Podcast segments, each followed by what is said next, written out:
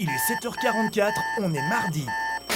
Alors, est-ce que tu as branché ton cerveau Est-ce que tu as connecté tes neurones Tu as pris une bonne douche Est-ce que tu as brossé tes dents Et tu t'es fait couler un bon café serré Alors, tu es prêt pour cette nouvelle saison On va t'immerger en direct live dans le club SEO francophone le plus cool. Réveille-toi chaque matin avec une équipe de folie.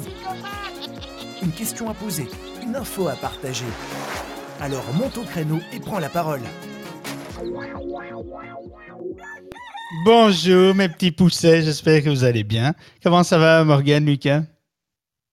Coucou, ça va? Salut, tu vas On est bien? en forme aujourd'hui. Ouais, en forme, c'est cool, ça, euh, mais ça fait du bien. hein. Euh, premier, jour- j'allais dire premier jour de la semaine, mais non, non, on est mardi. hein. Il y en a déjà qui ont commencé euh, hier, à part les fonctionnaires, évidemment. euh, Morgane, comment tu vas ce matin? Salut, bien et toi? Ouais, ouais, oh, putain, il a fallu que j'avale euh, ma salive avant de pouvoir te répondre. Euh, ouais, ouais, tout va bien, euh, nickel. Alors, on a un retardataire, comme d'habitude, j'ai envie de dire, le, le Kevin qui va arriver. Euh, certainement. Euh, J'espère que vous allez bien, Dom. euh, ça faisait longtemps. Romain, salut. C'est un petit clin d'œil à Antonio. ça fait déjà deux saisons hein, que Antonio en bas, là, vous voyez le, petit Antonio eh bien, qui n'a pas de photo. On lui dit toujours, viens mettre une photo, n'aie pas peur de montrer ta tête, ne sois pas timide, mon garçon, viens parmi nous. bon, j'espère que vous êtes en forme. Bon, alors, on va parler, on va parler de quoi ce matin, euh, Morgane? Des mythes, hein, c'est ça. hein? Exactement. il faut, un petit délai euh, de, de réponse. Je sens que le processeur euh, il est occupé à se mettre à jour. euh. Le professeur, il boit son café.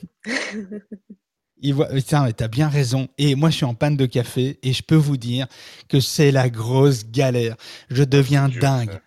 Ouais, ouais, ouais, j'ai commandé euh, un, un- du café juste incroyable, euh, café euh, caramel et noix euh, en grains, comme ça. C'est un truc, euh, c'est une tuerie, hein, vraiment. On achète ça chez, euh, ah, je suis pas payé hein, pour dire ça, mais on achète ça chez Maxi Coffee. Euh, sauf qu'ils annoncent un, un délai de 48 heures et ça fait une semaine qu'on a commandé, donc je suis un peu vénère. donc du coup, je me tape du thé, genre du thé quoi, tu vois. Mais j'ai envie de café, moi, bordel de merde. Donc voilà, bon, j'espère que vous allez bien. Salut Christophe, salut Laurent. N'hésite pas à nous faire un petit, un petit coucou ici euh, on stage. Il faut pas avoir peur. Tiens, j'ai une petite devinette pour, pour vous. euh.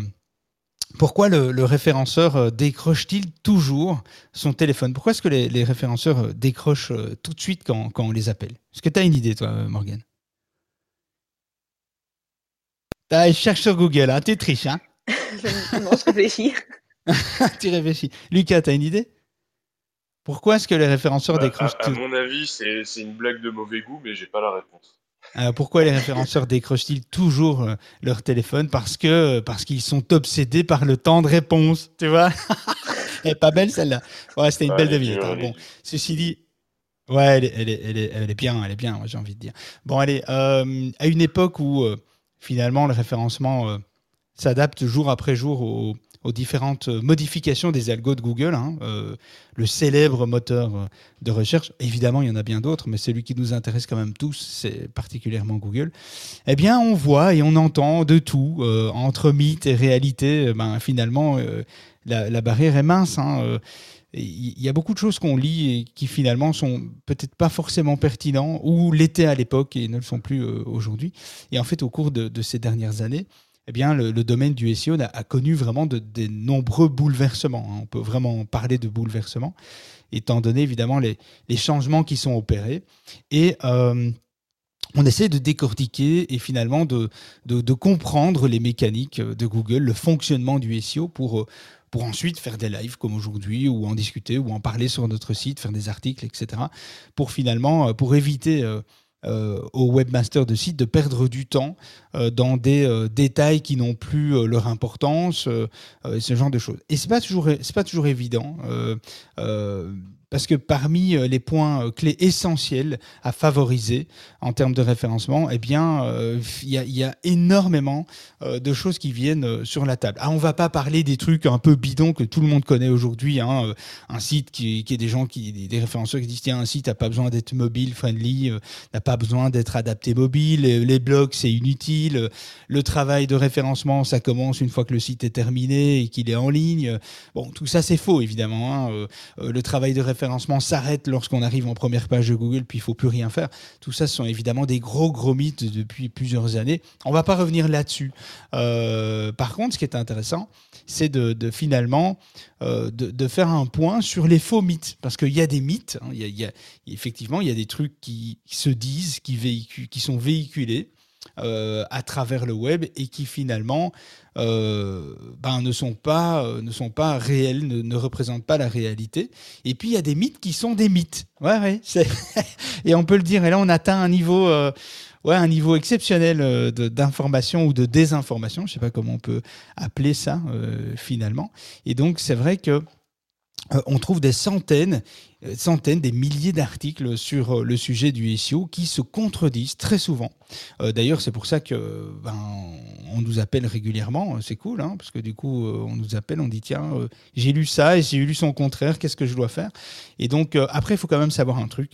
C'est que vraiment, ce qui est important, c'est de faire de la B-testing, de tester. c'est important parce que il n'y a pas de règle absolue en SEO. Oui, il y a des méthodologies, euh, effectivement, mais, il n'y a pas de règle absolue. Euh, parce que d'un secteur à un autre, les choses peuvent changer et les choses peuvent évoluer d'un secteur à un autre. Quelque chose qui est intéressant à mettre en place n'est peut-être pas forcément intéressant dans un domaine X ou Y par rapport au vôtre. Donc c'est important de tester. Si vous testez pas, c'est un peu comme les réseaux sociaux, les stratégies. Hein. vous allez tomber sur euh, des milliers de consultants qui vont vous dire ouais mes posts euh, une fois par jour minimum, euh, euh, mets pas des liens, mets tes liens en commentaire, etc. Testez il y a des fois, ça fonctionne très bien. Il y a des fois, on, on met des liens euh, dans les posts et, on fait 15 000 ou 30 000 vues euh, sur le post euh, en termes de portée. Donc, ça peut fonctionner. Encore une fois, c'est toujours une question d'abus. on va accueillir notre ami Kevin. Eh bien, le bonjour. Avec l'accent belge, eh bien, le bonjour. Une fois ici, comment allez-vous? Bien, le bonjour ici. Comment ça va bien? Ouais, ouais. Ne le fais pas trop. Hein, on, va, on va plus savoir si, si c'est vraiment ton accent ou. bon, Kevin. on, on t'en veut pas d'être belge. Hein, c'est comme ah, ça. J'espère bien. Je le suis un petit peu aussi, donc euh, forcément, euh, je dis un petit peu, mais j'assume pas en fait, mais c'est entièrement. donc voilà. Euh, donc, donc qu'est-ce que je disais? Ben, Qu'est-ce qu'il faut croire hein, finalement? Et, je disais, le plus marrant dans tout ça, c'est les faux mythes, hein, c'est de voir des, des, mythes qui deviennent eux-mêmes des mythes. Et donc, voilà, moi ce que je trouve intéressant, c'est de de réagir à quelques, quelques trucs que, moi j'ai pu observer euh, sur le web ces derniers jours. Et euh, bah, si vous avez des questions, évidemment, si vous avez euh, des mythes et des petites pépites à nous faire découvrir, et puis si vous avez des questions, hein, c'est un petit peu le moment, hein, c'est aussi un peu la foire aux questions. on est là voilà, on balance un petit sujet et tout, mais, mais franchement, la priorité, c'est vous. Hein. Donc, si vous avez des, des, questions, si vous êtes bloqué sur un truc, même qui n'a rien à voir avec le sujet du jour, bien venez, euh, venez nous dire ce que vous avez sur le cœur.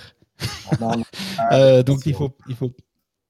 Qu'est-ce que tu as dit euh, On en a plein des questions.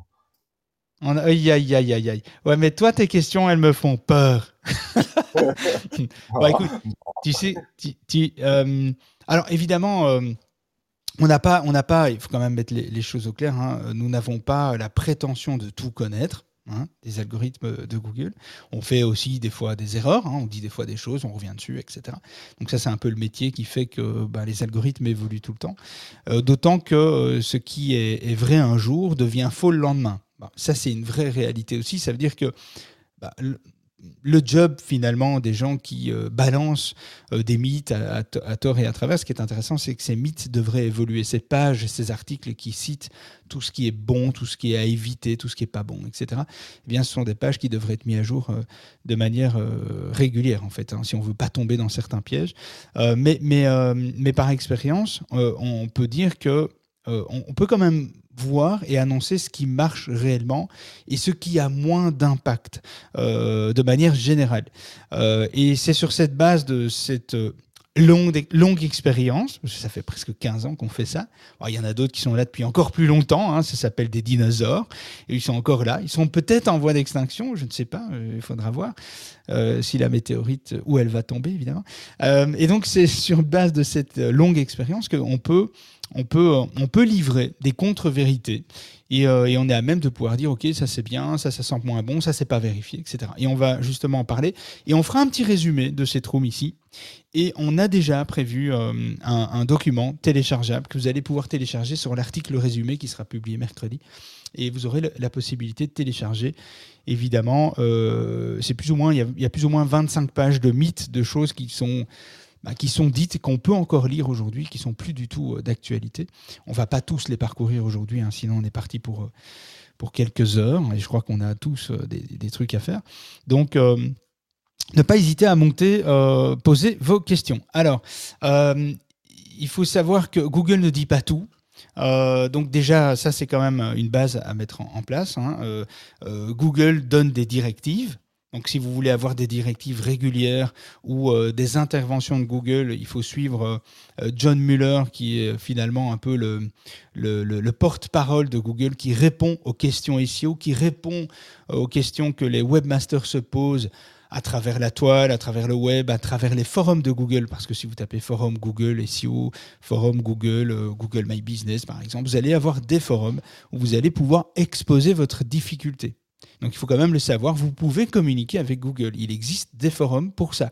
Donc euh, c'est pas illusoire de penser, euh, euh, de, que c'est pas possible de contacter Google. Ça l'est il y a des porte-paroles, enfin il y a un porte-parole qui est John Mueller, mais il y a d'autres personnes, d'autres modérateurs de l'équipe euh, euh, de Google qui francophones qui répondent de manière aussi régulière. John Mueller c'est anglophone, donc il ne vous répondra pas en français, mais voilà, si vous voulez suivre John Mueller, ben, vous allez sur les, différents réseaux de, de, ce personnage, Twitter principalement, c'est principalement là que que Google communique. Et puis, euh, et puis voilà. Et puis ce qui se passe, c'est qu'on est à chacun son interprétation. Et c'est bien ça la difficulté.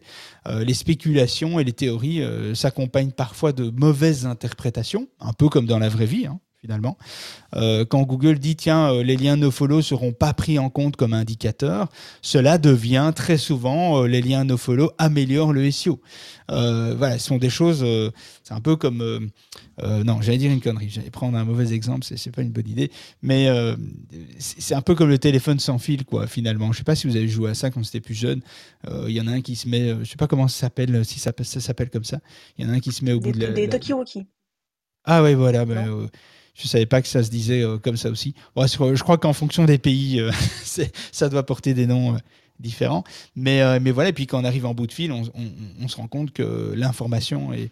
Il y a une désinformation en fait de, l'information de départ. Et donc, ben, la spéculation, l'interprétation, c'est la même chose dans le, dans le SEO. Il n'y a, a, malheureusement pas de, d'école, de diplôme. il existe des, choses euh, créées par des associations pour encadrer le SEO, etc. Mais, c'est quand même pas courant. Et puis, euh, et puis voilà, donc du coup, tout, le monde peut se dire référenceur aujourd'hui. Euh, c'est pas un métier qui est protégé. Donc du coup, ben forcément, tout le monde va euh, à sa propre interprétation, comme nous, hein, au même titre que les autres, hein, finalement. on n'est pas on ne on sait pas mieux que les autres. Hein. C'est juste qu'il faut faire des tests et puis, euh, et, puis, euh, et puis voilà, tout le monde peut écrire sur le SEO. Kevin peut écrire sur le SEO alors qu'il est spécialiste de la vente. Euh, Morgan peut écrire sur le SEO alors que c'est du social media. Lucas peut écrire sur le SEO alors que spécialiste Excel et PowerPoint récemment. Et donc. Je ne m'attendais pas à celle-là. Merci. bravo, bravo, bravo. Ah oui, je sais, je sais. Tu peux m'applaudir. C'était. Et je ne pouvais pas passer à côté. Hein. Et donc oui, on peut tous écrire sur le sujet, euh, qu'on soit professionnel du référencement naturel ou simple blogueur, parce que ça aussi on voit, hein, Kevin en a parlé il n'y a pas très longtemps, hein, des youtubeurs qui, qui donnent plein de conseils sur le SEO.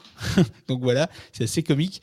Euh, des fois justifié, des fois pas. Hein. donc il n'y a pas de diplôme, peu de certification, pas de normes en la matière, donc c'est ouvert pratiquement euh, à, tout le monde. Quoi.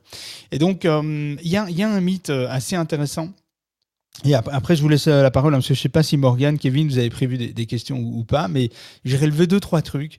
Euh, par exemple, euh, euh, il faut un mythe qui revient souvent. Il faut attendre longtemps pour avoir des résultats SEO, et c'est encore quelque chose qui est dans la bouche de tout le monde aujourd'hui. Hein. Le SEO, ça prend du temps. moi, je le dis aussi. Hein. Je dis souvent, je, dis souvent que le SEO prend du temps parce que finalement, on compare très souvent le SEO à des campagnes digital, des campagnes marketing, des, campagnes social media ou des campagnes Google Ads, Google AdWords.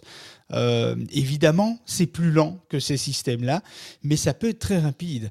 Euh, généralement, on, considère qu'un euh, qu'un nouveau site va donner ses, ses premiers résultats entre 6 et 12 mois, euh, en fonction de la rapidité d'indexation de positionnement, en fonction de l'âge du site, du niveau d'optimisation du site, du niveau de la concurrence de la requête, etc. etc. Mais en fait, euh, par conséquent, il, il, faut tenir à l'esprit que c'est possible d'arriver en top 10 en quelques minutes euh, avec, et avec des expressions clés moyennement concurrentielles. C'est c'est tout à fait possible d'aller chercher du trafic avec ces cinq premiers articles euh, une fois qu'ils sont, une fois qu'on a compris la méthodologie qu'on doit apporter à son article avec Rank Math par exemple. On en a fait l'expérience euh, sur le site du SEO pour tous. Hein. On a ciblé des expressions clés qui font moins de 200-300 en volume de recherche par mois, donc des petites expressions clés pour commencer, parce qu'on commence toujours petit.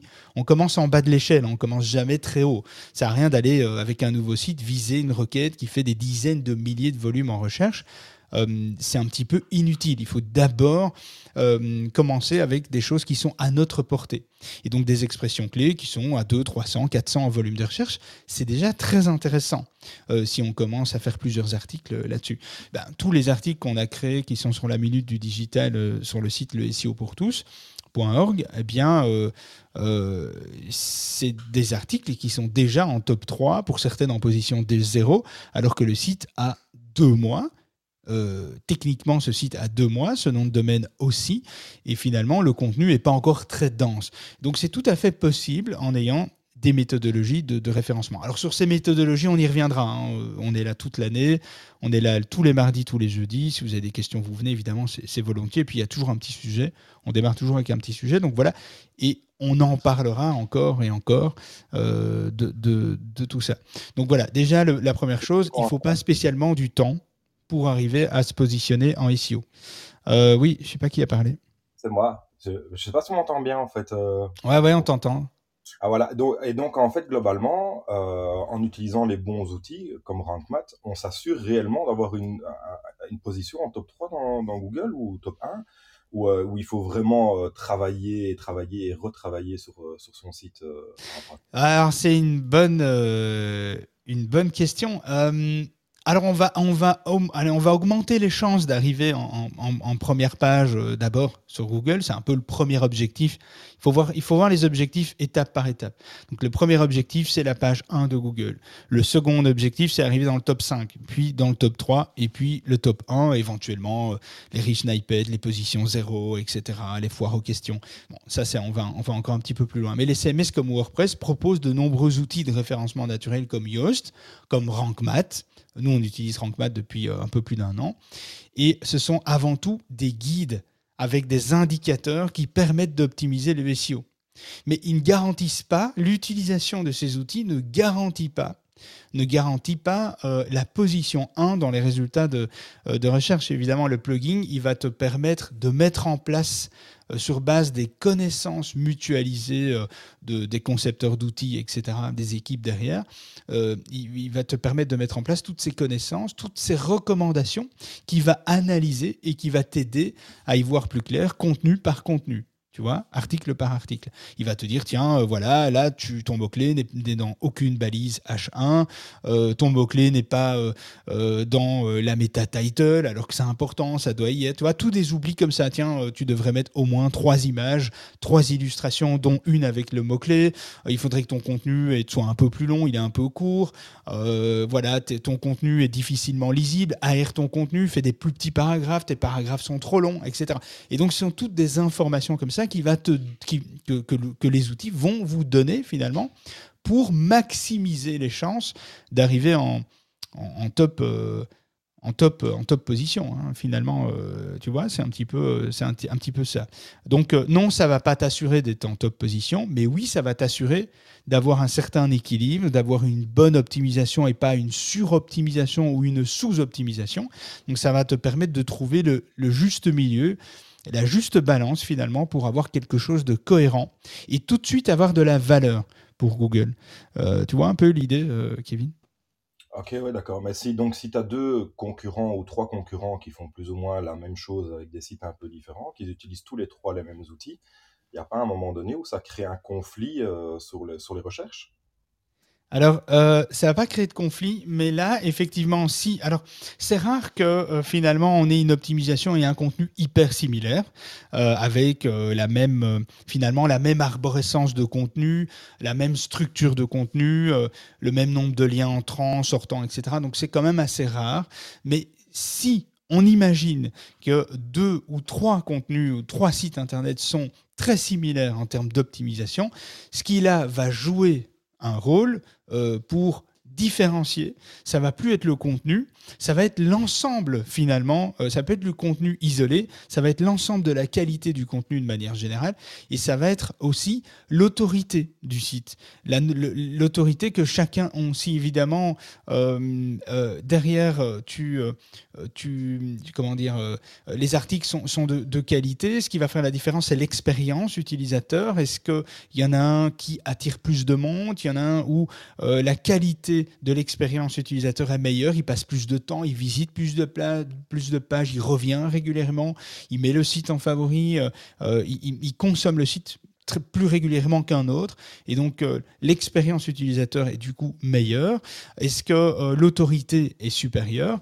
Et donc ça, ça va, jouer évidemment euh, un rôle. Est-ce qu'il y en a un qui a un nom de domaine qui a euh, 1000 backlinks et l'autre qui en reçoit 100 000 de qualité hein, On ne parle pas de, spam évidemment. Eh bien, ça va jouer évidemment un rôle. Et c'est ça qui finalement va faire la, différence à optimisation égale. C'est un petit peu, euh, c'est un petit peu ça. Euh, tu vois, il y a d'autres critères évidemment, mais dans l'ensemble, ça va être l'expérience utilisateur et l'autorité euh, du nom de domaine qui va qui va jouer ce rôle. Et finalement, tu parles de spam. Je ne sais pas si je peux intervenir ou si tu veux euh, aller un peu Euh, plus non. loin dans l'explication, mais tu parles de spam. Et, et quand on regarde un petit peu euh, sur certains sites, parfois le nombre de pubs qu'on a ou de pop-up qui arrivent dans tous les sens, est-ce que fini- finalement ça joue un rôle négatif? Probablement peut-être au niveau de l'expérience utilisateur, ça on en avait déjà parlé, mais est-ce que ça joue un rôle négatif dans ton référencement étant donné que ton site est bombardé de pubs? Euh, alors, je, je dirais que. Ah, putain, tu me poses des questions ce matin. Je vous avais dit, les gars, si vous avez des questions, vous pouvez y aller, mais toi, tu y allé. Hein. Ah, J'adore. je suis Euh, hein, alors- je suis en, en forme. Ouais, t'es chaud boulette, hein, je sens ça. Non, mais moi j'adore, hein, ça, je, trouve ça D'ailleurs, si vous avez des questions, et vous aussi, euh, venez comme Kevin, hein, parce que c'est super intéressant hein, ce qu'il pose comme question. Si vous en avez d'autres, euh, n- dites-vous bien que toutes les questions, il n'y a aucune question bête. Franchement, euh, euh, toutes les questions euh, valent la peine d'être euh, posées et, d'y répondre. Alors pour répondre, euh, bah, les pop-up, les publicités, ça gêne pas forcément l'expérience euh, du référencement naturel. Alors ça, c'est à la base, euh, c'est pas un problème. Sauf que euh, Google a déjà déclaré euh, plusieurs fois que les pop-up, les fenêtres contextuelles qui gênent l'utilisateur sur une page mobile par exemple, seraient pénalisants. Euh, donc ça veut dire que finalement, si on abuse des, publicités, si on en met à outrance, si on casse l'expérience utilisateur euh, et que finalement l'expérience utilisateur diminue, forcément ça va jouer un rôle. Donc c'est pas forcément les pop-up en tant que tels qui euh, réduisent irrémé- irrémédiablement le, le, le critère, c'est pas un critère, mais c'est vrai que je pense que ça devait être 2015 ou 2016. Euh, il y avait Google qui avait déclaré qu'effectivement les pop-up euh, qui gênent l'expérience utilisateur, principalement sur mobile, seraient évidemment pénalisés. On a vu des sites à l'époque qui se sont cassés la gueule complètement euh, parce qu'il y avait beaucoup trop de pop-up. Ça gênait finalement la navigation. Donc les éléments contextuels qui disposent d'une dimension, on va dire, raisonnable, c'est-à-dire que les espaces publicitaires qui sont mis à des endroits stratégiques de manière raisonnable, sur une dimension de l'écran de manière raisonnable, eh bien, euh, comme des bannières, des fenêtres qui glissent, des fenêtres qui s'affichent, des pop-up avec une croix, etc. Bon, tant que ça gêne pas trop l'expérience utilisateur, c'est pas un problème. Mais effectivement, euh, à condition qu'elle soit utile et, non intrusive finalement, et la barrière est quand même assez mince, donc il faut faire attention euh, à ça. elles doivent mettre en avant une proposition de valeur pertinente pour le visiteur. Il faut que ce soit une publicité en cohérence avec le contenu.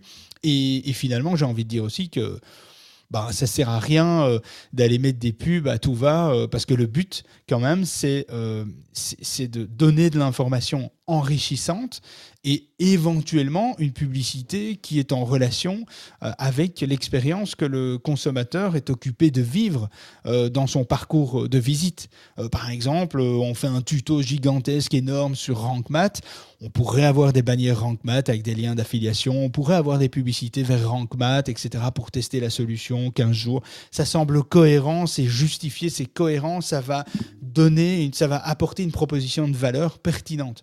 Dans ce cas-là, on est plutôt bon, mais sinon, effectivement, euh, la mauvaise expérience utilisateur euh, joue un rôle.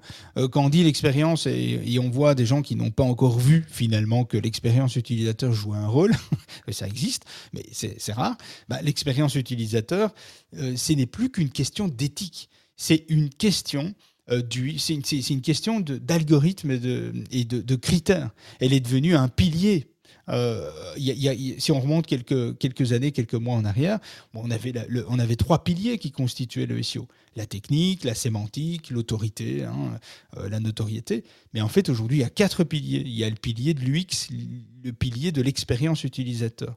Et donc, c'est devenu un pilier d'indexation chez Google. Euh, le moteur de recherche est soucieux de satisfaire à ses utilisateurs une expérience positive. Et donc, il veut, Google veut privilégier une expérience positive. Et les pop-up nuisent aux expériences positives. Donc, il faut, faut, travailler avec euh, parcimonie, quoi. Il faut, faut faire gaffe, quoi. Est-ce que j'ai répondu à ta question, euh, Kevin? Ouais, ouais, euh, c'est intéressant et c'est vrai que parfois tu navigues. Moi, je travaille beaucoup avec mon téléphone et, c'est vrai qu'il y a des fois sur mon téléphone, tu as, des pubs qui arrivent de tous les côtés, c'est hyper casse-couille.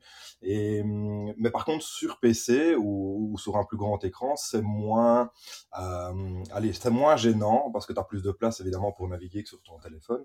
Euh, mais et, là, ça joue aussi un, jeu. Quand, on parle d'expérience utilisateur pour, euh, pour l'optimisation, est-ce qu'il parle du site au complet aussi bien sur mobile que sur PC, ou bien il parle vraiment par par device que tu utilises en fait. Je sais pas si tu comprends. Bah, alors ouais, je comprends. L'importance de l'expérience utilisateur, euh, elle est sur les deux. Parce que c'est un, un, un, cette importance, elle va jouer un rôle sur, direct sur tes ventes sur tes conversions, tes ventes, la consommation euh, publicitaire. Si tu as un site média, tu vas jouer sur la pub, le placement de produits, des marques, etc. Si tu as un site euh, corporé, tu vas présenter tes services, euh, tes produits. si tu as un outil, tu vas vouloir qu'on l'achète en ligne, qu'on souscrit à un abonnement, etc. Donc ça va, l'expérience utilisateur va jouer un rôle direct sur tes conversions, sur ton chiffre d'affaires. Donc oui, ça a de l'importance déjà pour vous, tu vois, pour toi, Kevin, avant même de penser Google, en fait, il faut que l'expérience utilisateur soit au maximum pour optimiser les conversions et le chiffre d'affaires de ton entreprise, de ton service, ton produit, le, truc que tu mets, qui, te fait bouffer, quoi. Donc, euh, finalement, euh, tu dois d'abord penser à ça. Si tu penses à ça pour toi et pour tes propres conversions, pour ton propre bénéfice, bah, forcément, Google va, euh, te récompenser quelque part par rapport à ça. Alors, techniquement, il y a une, un peu plus de valeur sur l'expérience utilisateur sur mobile. Pour la simple raison, ah, j'allais dire la simple et la bonne raison, mais c'est hein, la bonne raison, c'est propre à chacun, mais pour la simple raison que euh, l'émergence au mobile est de plus en plus forte. Et donc, euh, les gens consomment de plus en plus sur tablette et mobile. Et donc, du coup, l'expérience utilisateur est un peu plus stricte sur mobile que sur desktop parce que sur mobile, on est sur des écrans beaucoup plus réduits, on a une marge visuelle qui est beaucoup plus réduite et donc du coup, on doit faire plus attention un petit peu plus attention sur mobile pour satisfaire l'internaute, pour que la, la, consommation du contenu soit agréable, soit fluide, soit sympa, que ça charge rapidement, etc. C'est plus difficile à gérer sur mobile que euh, sur, euh, sur desktop. Quoi. Donc, euh, donc j'ai envie de dire qu'il y a plus de. Y a, il y a plus, c'est plus sévère sur mobile, effectivement. Et aujourd'hui, comme il y a deux indexations, il y a une indexation desktop et il y a une indexation mobile, eh bien forcément, tu peux avoir une très bonne visibilité sur desktop, sur ordinateur, et avoir une mauvaise visibilité sur mobile. Donc ça, c'est quand même intéressant que, euh, c'est propre à chacun, mais c'est intéressant que chacun aille voir la proportion des visiteurs mobiles pour se faire une idée, de se dire, tiens, ben moi j'ai euh, 5% de mon trafic qui vient de mobile voilà, j'accorde pas d'importance parce que dans mon secteur, le mobile ne prend pas une place énorme. Et donc, je choisis délibérément de mettre un peu le côté mobile parce que ça reviendrait à. euh, ça engendrerait une refonte de mon site. J'ai pas envie, j'ai pas envie de dépenser pour une refonte de mon site, etc. On est souvent dans des, réflexions comme celle-là. Et, euh, et finalement, si la proportion euh, de mobile est importante, si les conversions de trafic passent principalement sur mobile tablette, eh bien à ce moment-là, c'est intéressant de se poser la question de, de prioriser l'expérience utilisateur mobile. Donc voilà, est-ce que j'ai j'ai répondu euh, à- Ouais, ouais, ouais, parfait. Top. Alors, il y, y a, euh, euh, y a aussi des trucs comme c'est inutile d'optimiser ses images aussi. hein. Beaucoup, euh, beaucoup disent ça, euh, les images, on s'en fout. euh. Alors, c'est c'est pas un critère, les images, c'est pas un critère de référencement en, en soi. C'est-à-dire que mettre des images ou pas d'images, ça va pas vous propulser parce que vous avez mis cinq images, ça va pas vous propulser en top 1 des résultats parce que vous avez mis des images. Par contre, encore une fois, c'est une question, il faut réfléchir un peu plus loin. L'expérience, l'optimisation des images, mettre des illustrations dans son contenu, c'est rendre le contenu plus agréable. Et donc, une meilleure expérience utilisateur. Donc, évidemment, des points en plus. Un contenu sans image, un contenu qui est pas aéré avec des longs paragraphes, c'est chiant à lire. Il y a personne qui va lire ça. Et donc, euh, on va arriver, puis on va dégager, on va aller ailleurs.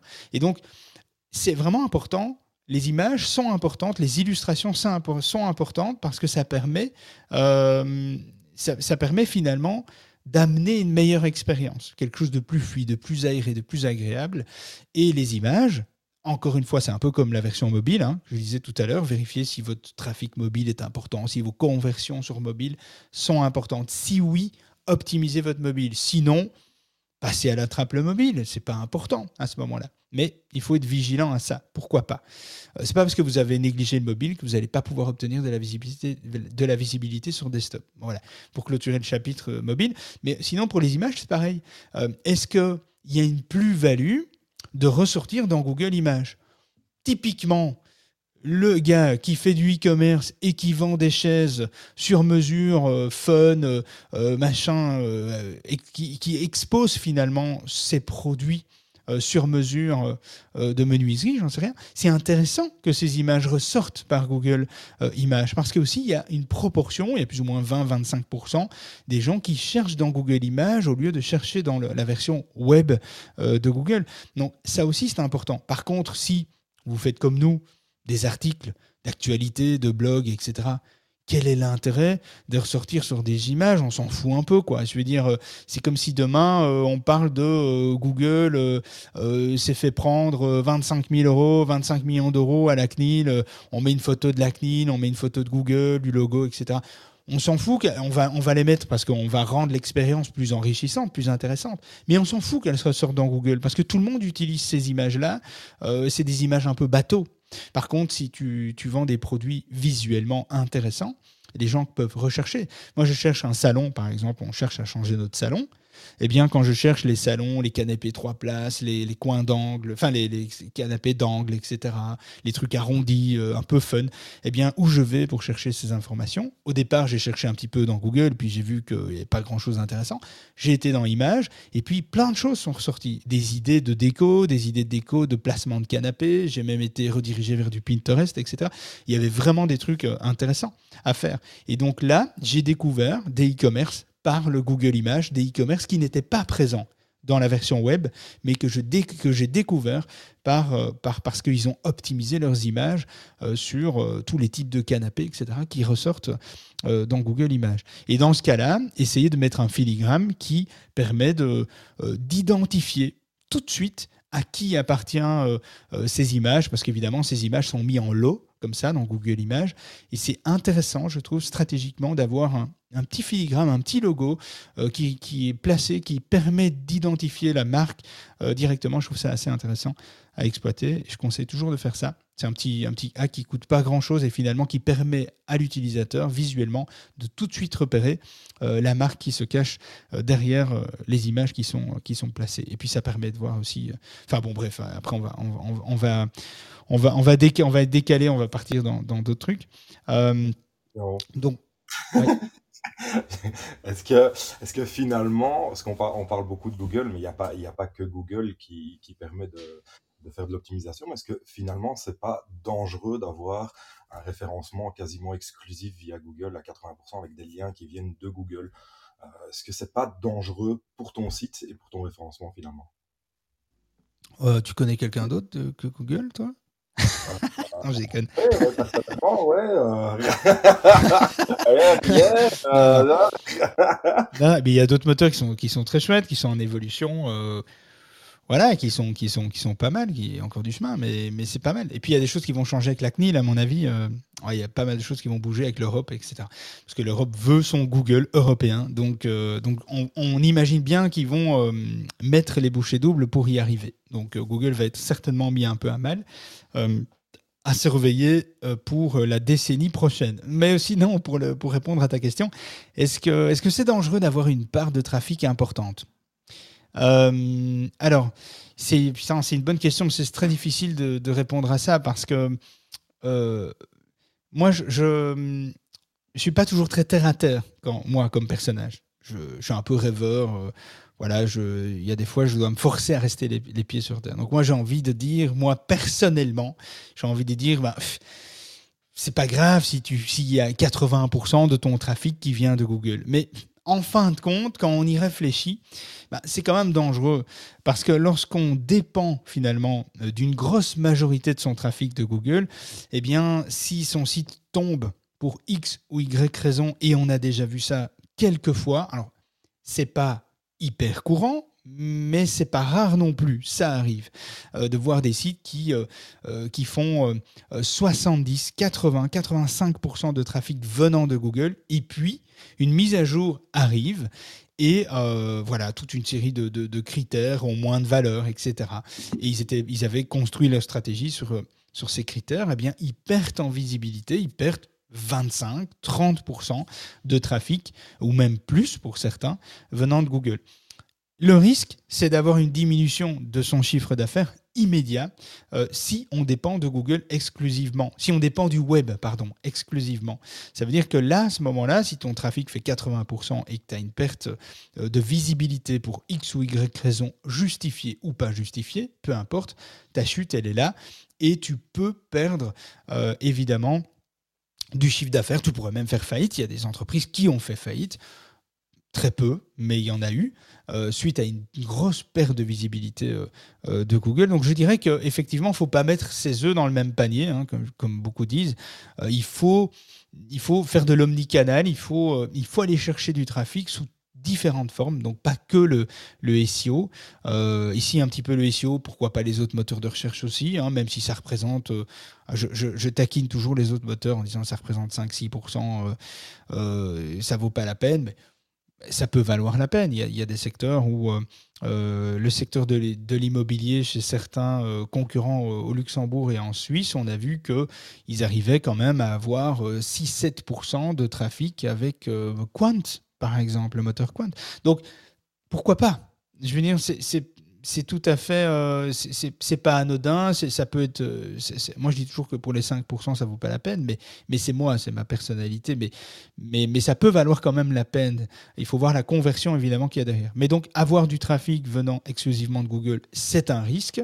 Euh, il faut diversifier ses canaux, aller chercher du social media, aller chercher des, communications médias, masse ou, ou pas. Mais il y a des tas de façons d'aller chercher effectivement du, trafic. Donc oui, c'est un risque euh, d'avoir du trafic qui, euh, qui est trop important venant euh, de Google. C'est un risque que si, si ça diminue, euh, ben voilà, il faut, vous allez avoir un petit coup de pression et euh, Kevin, à ce moment-là, tu vas devoir euh, organiser un meeting d'urgence avec tes devs et avec euh, tes rédacteurs et tes intégrateurs, etc. Et tu vas te retrouver autour d'une table à se dire, bon les gars, euh, analyse, audit, c'est parti, qu'est-ce qu'on fait Qu'est-ce qui se passe Qu'est-ce qui a fait qu'on a perdu Euh, Ah, c'est ça, ok, bon, ben, on va corriger ça. Et puis on est parti pour des jours, voire des semaines de, de correction de travail pour récupérer cette perte. Mais bon, on dit toujours qu'on fait les plus belles choses quand, quand on est en difficulté finalement. Euh, Et moi, je l'ai vécu. Et, et donc voilà, je me suis cassé la gueule une fois. euh, ça m'a permis. euh, J'avais deux mois ou trois mois et j'étais à la rue, quoi. Donc finalement, euh, ça m'a quand même permis d'avoir un gros, gros coup de pied au cul et, finalement de créer quelque chose, de me forcer à, finalement trouver les portes de sortie. Donc voilà, et je pense qu'on peut tous, je crois qu'on est un peu tous dans la vie, on a tous notre croix à porter, nos difficultés, mais, donc il faut faire attention évidemment à, cette proportion. Donc voilà, j'ai fait un petit peu euh, le tour. Ah, Il y a plein d'autres trucs. hein, euh, euh, J'entends aussi la métadescription. Est-ce qu'elle est vraiment importante? Est-ce qu'on doit mettre le mot-clé dans sa métadescription? Alors encore une fois, là, il y a, par exemple, c'est un mythe. Certains l'annoncent comme un mythe. La métadescription n'influence pas le SEO. Sauf que, sur base de tous les tests qui ont été faits entre les référenceurs, euh, entre les agences comme Moz, etc., démontrent finalement quand même bien qu'il n'y a pas de risque de pénalité. Donc, qu'est-ce que ça coûte finalement d'intégrer le mot-clé euh, à la métadescription, même si Google annonce et dit que la métadescription ne joue pas un rôle pour le SEO, malgré tout, euh, ça n'impacte pas négativement le fait de mettre le mot-clé dans la métadescription et ça rassure même, moi je trouve, lorsque vous faites une recherche avec un mot-clé dans Google, vous allez voir les résultats qui vont apparaître de Google, proposés par Google, et vous allez voir que vos mots-clés sont mis en gras, ils sont mis en valeur. Et donc ça permet visuellement de voir, de se rendre compte que le résultat qui est sous les yeux répond plus facilement visuellement, on a l'impression qu'il répond à, euh, la requête euh, faite, à la requête tapée euh, dans Google. Je ne sais pas si je me suis bien exprimé, mais, donc la métadescription, c'est pour ça que les outils qu'on utilise aujourd'hui, tous les outils, hein, Yoast, RankMath, etc., va vous dire attention, votre mot-clé n'est pas dans votre métadescription. Euh, Mettez-le. Alors que euh, on sait que Google annonce bien que la métadescription n'est pas un critère de référencement. Mais ça peut jouer un rôle sur l'expérience utilisateur, ça peut jouer un rôle sur le, taux de clic qui augmente si le mot-clé est utilisé, si le mot-clé important de votre page, votre mot-clé principal est quand même utilisé. Donc utilisez l'expression clé dans la métadescription parce que ça vous coûte rien de le faire. De toute façon, ça ne va pas vous pénaliser. Sauf si vous écrivez de la merde, encore une fois, mais ça c'est pour tout. Si vous mettez dans votre métadescription une liste de mots-clés séparés de virgules, euh, vous allez vous en prendre plein la tronche, ça c'est évident. Alors, si vous le faites sur une page, c'est pas encore trop grave, mais si vous le faites de manière régulière, ça va vous poser un problème. Et donc euh, votre site va être dévalorisé euh, aux, yeux de, Google. Donc il faut savoir que Google pénalise de moins en moins les sites. On voit plus beaucoup de sites pénalisés. Ah, sauf si vous faites vraiment des techniques bien dégueulasses à outrance, mais sinon, on voit de moins en moins de sites pénalisés, on voit plutôt des sites qui perdent de la valeur aux yeux de Google et donc qui finalement régressent euh, parce que euh, un pourcentage de leur page est mauvaise ou n'utilise pas les bonnes techniques. Et donc l'ensemble de ces pages va tirer le reste vers le bas et vous allez régresser. Si vous voyez euh, votre site qui régresse au fur et à mesure des mois dans Google, c'est qu'il y a quelque chose qui ne va pas. Soit en termes de qualité de contenu, en termes d'optimisation, il y a quelque chose qui dérange Google. Il faut trouver évidemment la bonne, euh, la bonne information. Et pour ça, j'ai une solution, c'est de vous retaper toute la saison 2 en replay. Voilà. Donc, euh, parce qu'on avait quand même levé pas mal de, sujets. Il est 8h28. Moi, je suis encore là quelques minutes. hein, si vous avez des questions, si vous avez envie de réagir, si vous n'êtes pas d'accord, parce qu'on peut ne pas être d'accord. Et c'est euh, euh, assez intéressant. Est-ce que dans le chat, euh, il y a des questions, Morgane? Attends, il faut le temps que le, le processeur se mette en route. hein, C'est. c'est, pourtant, c'est une puce M1 euh, de chez Apple, euh, silicone. euh, ouais, c'est ça, hein, M1 silicone, je crois. C'est comme ça que ça s'appelle, Kevin. hein. Euh, c'est le jeu, ouais, la main silicone. Voilà. Et t'as vu, on essaie de mettre un peu de, de- pour voir le temps qu'elle réagisse, mais je crois que le processeur est en panne. Ouais, à mon avis, euh, à mon avis, Ouais, je vais aller voir le, le chat. Et si vous avez des questions, montez, ça nous fera plaisir de euh, entendre. je crois pas question.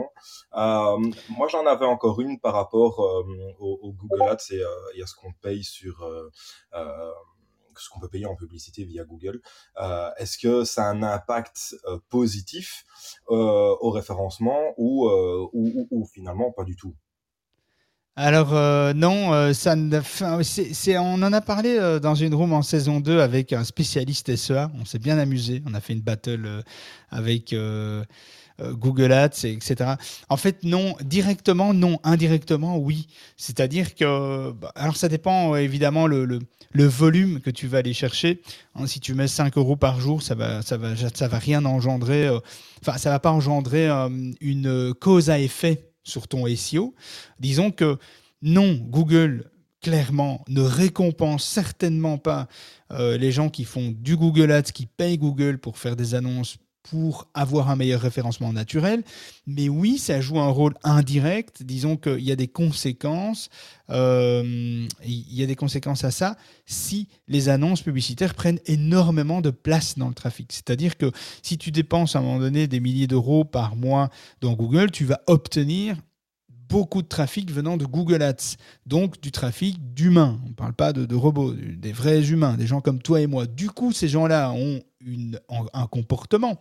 Si ce comportement est de qualité, eh bien ça va engendrer sur le site une expérience utilisateur intéressante. Comme cette expérience utilisateur, elle est prise en compte par Google de manière générale, je ne rentre pas dans les détails de tous ces petits critères techniques euh, d'expérience UX, mais c'est pris en compte. Donc, du coup, Google va voir qu'il y a de la valeur, que les gens y restent, que le contenu plaît et que le CTR augmente aussi, le taux de, euh, de rétention augmente. Donc, du coup, il peut y avoir et il y aura certainement une cause à effet positive euh, sur le référencement naturel.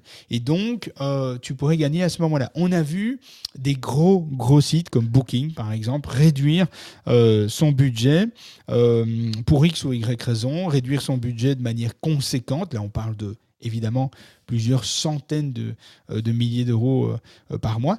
Et donc, réduire leur budget, leur budget et perdre du trafic naturel en, en conséquence euh, parce que justement il y a moins de data, il y a moins de données euh, par rapport à ça. Donc c'est pas voilà non Google ne ne te donne pas plus de visibilité, mais il est possible qu'il y ait des causes à effet. Ces causes à effet ne sont pas visibles pour tous et tout le temps. Donc c'est pas parce que tu fais des campagnes que tu auras des causes à effet. Quoi, hein. Je dis que si tu dépenses 500 balles par mois, tu n'auras pas de cause à effet euh, sur le trafic de ton site par rapport au SEO, etc. Maintenant, si tu en dépenses 10 000 par mois, euh, il peut y avoir, sauf si les campagnes sont vraiment mal faites et que tu n'as pas beaucoup de trafic, mais si l'expérience utilisateur est très bonne pour ces utilisateurs, ça peut jouer un rôle, effectivement. Donc, euh, donc, euh, donc voilà, ça c'est quelque chose qu'il faut quand même euh, savoir. Donc c'est vrai que dans les mythes, on, dit toujours Google Ads, est-ce que, est que finalement, si je paye Google, est-ce qu'on est mieux référencé? Non. Clairement, non. Parce que Google, voilà, il y a une différence entre la, régie publicitaire SEA Google Ads de Google et le référencement naturel. Mais dans la pratique, il y a euh, des causes à effet, effectivement, sur des gros volumes, hein, sur des gros volumes de, trafic sur du long terme, etc. Encore une fois, si tu dépenses 1000 balles par mois pendant trois mois, tu n'auras pas de différence. Euh, il faut vraiment avoir un apport de trafic très important sur du long terme pour, euh, pour avoir cette cause à effet. Mais du coup, ça, ça te coûtera quand même cher. hein. si tu devais aller faire ça, euh, ça, ça, ça- ça serait quand même assez cher. Alors je vois euh, quand même, il y a une question. De quoi? Il y a une question d'Hélène qui nous pose la question de savoir quelle est la différence entre la valise titre et la balise H1. Alors c'est la balise, hein, parce que la valise, moi avec une valise, je pars en vacances, euh, Hélène. Oui, Mais c'est une faute de frappe, à mon avis, avec le dictionnaire. un correcteur à mon avis automatique. Exactement. Euh, alors, avec la balise, bah, la balise titre et la balise H1, la balise euh, H1, euh, la balise titre, meta title, on appelle ça la balise titre, c'est la balise qui ne va pas s'afficher sur le site, qui va s'afficher uniquement dans les SERP de Google. Les SERP, ce sont les résultats de Google. Et donc, euh, vous savez, quand on tape, euh, je sais pas moi, euh, euh, je tape dîner aux chandelles, voilà. Vous savez, je, suis- romantique, hein. dîner euh, aux chandelles, eh bien, euh, je vais avoir des suggestions, les, phrases en bleu. Euh, comment bien organiser ton dîner aux chandelles, comment organiser le dîner romantique parfait, etc. Idées, recettes pour organiser un repas en amoureux, blablabla. blablabla. Et donc, ça, ce sont des meta-titles, ce sont des, des titres. Ok, ça, c'est les meta-titles que uniquement Google voit. Et ensuite, il y a la balise H1. La balise H1, c'est le titre de la page. C'est quand on arrive, quand on clique et qu'on voit le contenu de la page, il y a un titre. Le titre, c'est un peu comme, euh, comme euh, quand tu lis un livre, il y a des chapitres. Eh bien, euh, chaque chapitre est un titre. Chaque sous-chapitre est une balise H2, H3, etc., etc. Et donc la différence entre la balise H1, c'est 1, la balise title, elle est faite pour Google. Deux, la balise, enfin, elle est faite pour Google et pour inciter les utilisateurs à venir cliquer sur ton résultat. Donc, cette balise title doit obtenir, doit avoir son mot-clé principal et cette balise doit donner envie de cliquer. Vous devez, ah, ça doit être un, un- aimant à clic. Bah, pas un putaclic, hein. donc un aimant à clic. Un putaclic, c'est c'est tomber dans les travers d'un truc, euh, d'une promesse très forte qui n'est pas assumée lorsqu'on a cliqué et qu'on lit le contenu. Donc pouvoir faire cette distinction. Euh, attention de ne pas tomber dans les travers du putaclic, mais euh, comment organiser le dîner romantique parfait? Ben, Je m'attends à des bonnes petites, des petites pépites pour des choses que je ne vais, pas avoir pensé. Quoi. Des petites pépites. Quoi. Donc si je clique sur idées, recettes pour organiser un repas en amoureux, je m'attends au moins à une liste de quelques idées, quelques recettes que je vais pouvoir aller suivre euh, pour commencer à préparer mon, repas. Euh, si c'est pas le cas, ben, je vais être déçu, la promesse est, pas tenue. Donc c'est important d'avoir dans sa title le mot-clé et une promesse forte pour faire la différence dans les résultats de Google, dans les 10 premiers résultats, il faut faire la différence. Et la balise H1, eh bien, elle peut être semblablement proche de la balise title. Alors la question qui se pose, c'est est-ce qu'on utilise la même vous pouvez utiliser la même. Si elle est pertinente, Google euh, euh, l'in- l'indexera finalement, l'utilisera pour euh, donner de la valeur au mot-clé. Si elle n'est pas pertinente, de toute façon, elle sera remplacée par ce que Google aura décidé de choisir. Et, donc voilà. Alors on dit toujours, il y en a qui disent aussi que si la balise title et la balise H1 n'est pas la même, on peut apparaître dans les spams. Alors oui et non. C'est-à-dire que si elle est très différente, oui. Si euh, c'est comment organiser un dîner romantique parfait, je clique et que finalement, quand j'ai cliqué, j'ai un titre qui est euh, le repas de Saint-Valentin en quatre menus, euh, ça va être un problème parce que le titre qui a incité l'utilisateur à cliquer n'est pas, n'est pas cohérent avec la promesse qui doit être faite. Qui doit être faite. Et donc, donc du coup, ces deux balises, la balise titre et H1, peut être la même pour gagner du temps, mais vous pouvez jouer sur des subtilités. Euh, vous pouvez dire, un exemple, hein, on reste sur le côté romantique, hein, je le suis hein, ce matin, c'est pour ça, mais il ne faut pas le dire. Et donc, par exemple, euh, comment organiser le dîner romantique euh, euh, Non, pas, ça. Je, bah, sais pas. Je, regarde sous les yeux ici. Hein. Idées et recettes pour organiser un repas en amoureux.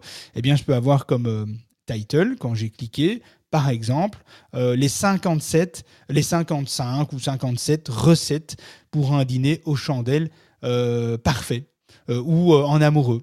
Et donc, on va reprendre les mots-clés les plus importants, on va reprendre la constitution de 80% de la phrase, mais on peut amener une petite adaptation. Là, on parle d'idées et recettes pour organiser un repas, ou inversement. Dans Google, on peut dire 57 idées incontournables pour un repas en amoureux parfait. Et on peut avoir un titre qui va dans ce sens, mais qui cite pas le nombre, par exemple, dans le titre. Donc voilà, on peut amener des variations, mais elles doivent être légères. 80% de la constitution, finalement, de la phrase doit être quand même assez similaire, assez proche, même si les mots sont pas dans le même ordre, c'est pas important. Mais il faut garder cette cohérence entre la balise meta title qui est pour Google, qui est intégrée à Google, et la balise H1 qui est le titre principal de votre page. Voilà. Est-ce qu'Hélène, je me suis fait comprendre? Je pense, oui, parce que tu as visiblement même anticipé sa deuxième question, David. Vraiment très, très Ah, mais c'est pas beau, ça c'est ma boule de cristal qui dit ça. C'est parce que je suis dans ta tête, Hélène. Je suis dans ta tête, mais tu ne sais pas. bon, allez, blague à part. Il est 8h39, on a dépassé de 9 minutes. Si vous avez d'autres questions, eh ben, vous savez quoi? Gardez-les. Gardez-les. On est là jeudi matin. Euh, et jeudi matin, c'est quoi? Euh, J'ai pas ça sous les yeux. Euh, Est-ce que, Kevin, tu suis? Alors, c'est quoi? Oh Jeudi oui, matin. euh, jeudi matin. Et c'est là que Ah. Ah, ah, tiens, il y a personne qui a partagé le lien. Tiens, euh, ce serait intéressant si vous voulez voir les sujets qu'on aborde euh, le mardi et le jeudi. Eh bien, allez. Malheureusement, on n'a pas. Vous voyez, on n'est pas multitâche. hein, on n'arrive pas à faire plusieurs choses en même temps. Et donc, du coup, allez sur le SEOpourtous.org avec tiret ou sans tiret, peu importe.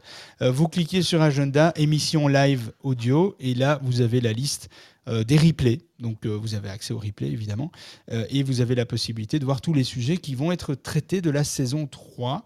Et vous pouvez même réécouter euh, toute la saison 2 si vous voulez aussi euh, pour les membres adhérents. Et on va parler des 26 facteurs SEO passés à la loupe.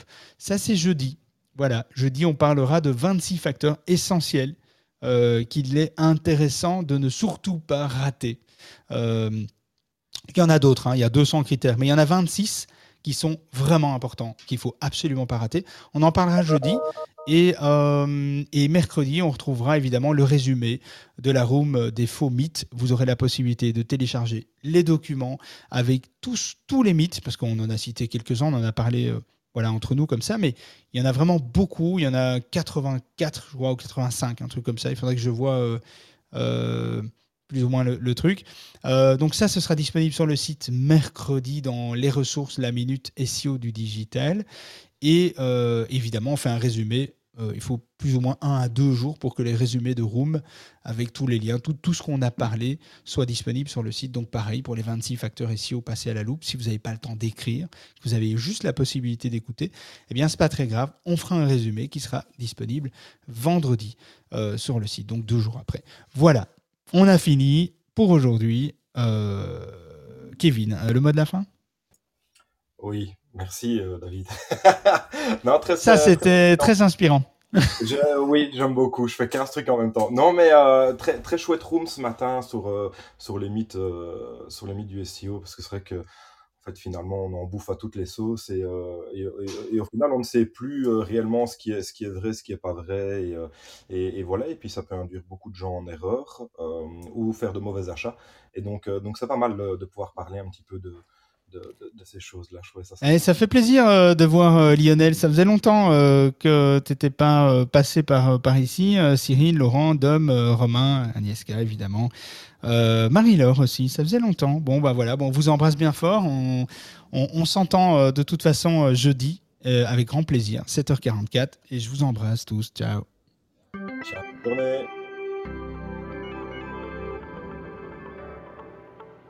On a bien rigolé, mais on arrête pour aujourd'hui. David et son équipe reviennent dans le club de la face cachée de Google en direct, 7h44, avec une nouvelle astuce ou une actu croustillante à ne pas manquer.